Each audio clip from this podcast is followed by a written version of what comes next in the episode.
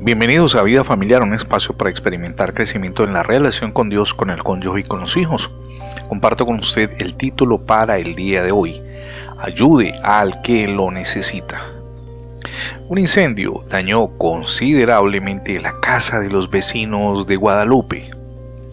Los automóviles que transitaban por la calle disminuían la velocidad o se detenían para mirar la casa en ruinas.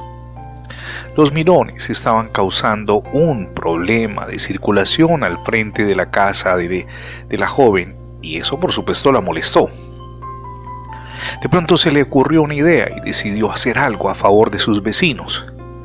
Comunicó su plan a algunos amigos del vecindario. Consistía en cobrar la entrada a los mirones. Ensayaron un pequeño discurso y salieron a la calle. A cada automotor que se detenía le cobraban a quien iba conduciendo la entrada para mirar la casa quemada. Explicaban que el dinero donado era para beneficio de la familia damnificada. Se estima que unas 150 personas hicieron donaciones. Cuando contaron el dinero al final del primer día, habían reunido el equivalente a más de 600 dólares. Los vecinos estaban felices y muy agradecidos por esa buena acción. Mi amigo y mi amiga, amar al prójimo es tan necesario que Jesús lo recomendó.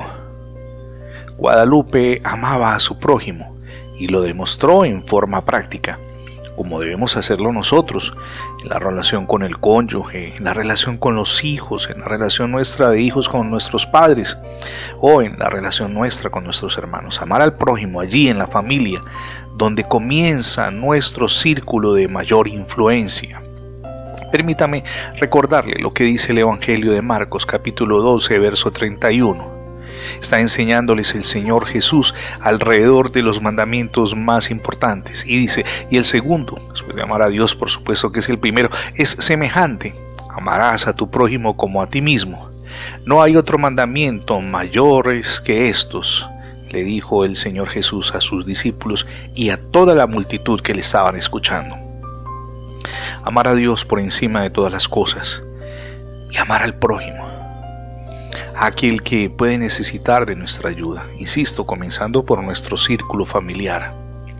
Testimonia de Cristo, pero además testimonia a los demás, a quienes nos ven, a quienes nos rodean, de que estamos experimentando cambios, no por un día ni por dos, sino cambios profundos, pero a la, a la vez transformadores entre las personas con las que interactuamos diariamente.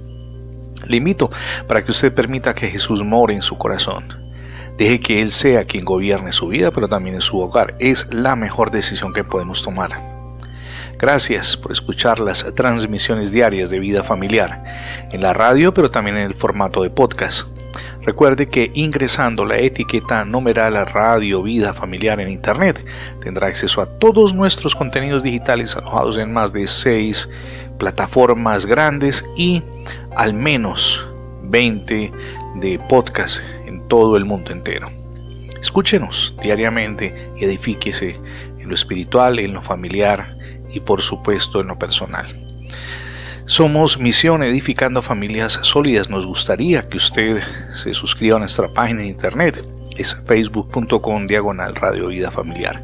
Mi nombre es Fernando Alexis Jiménez y el deseo junto con quienes me acompañan eh, acompañan en este ministerio es que Dios les bendiga hoy rica y abundantemente.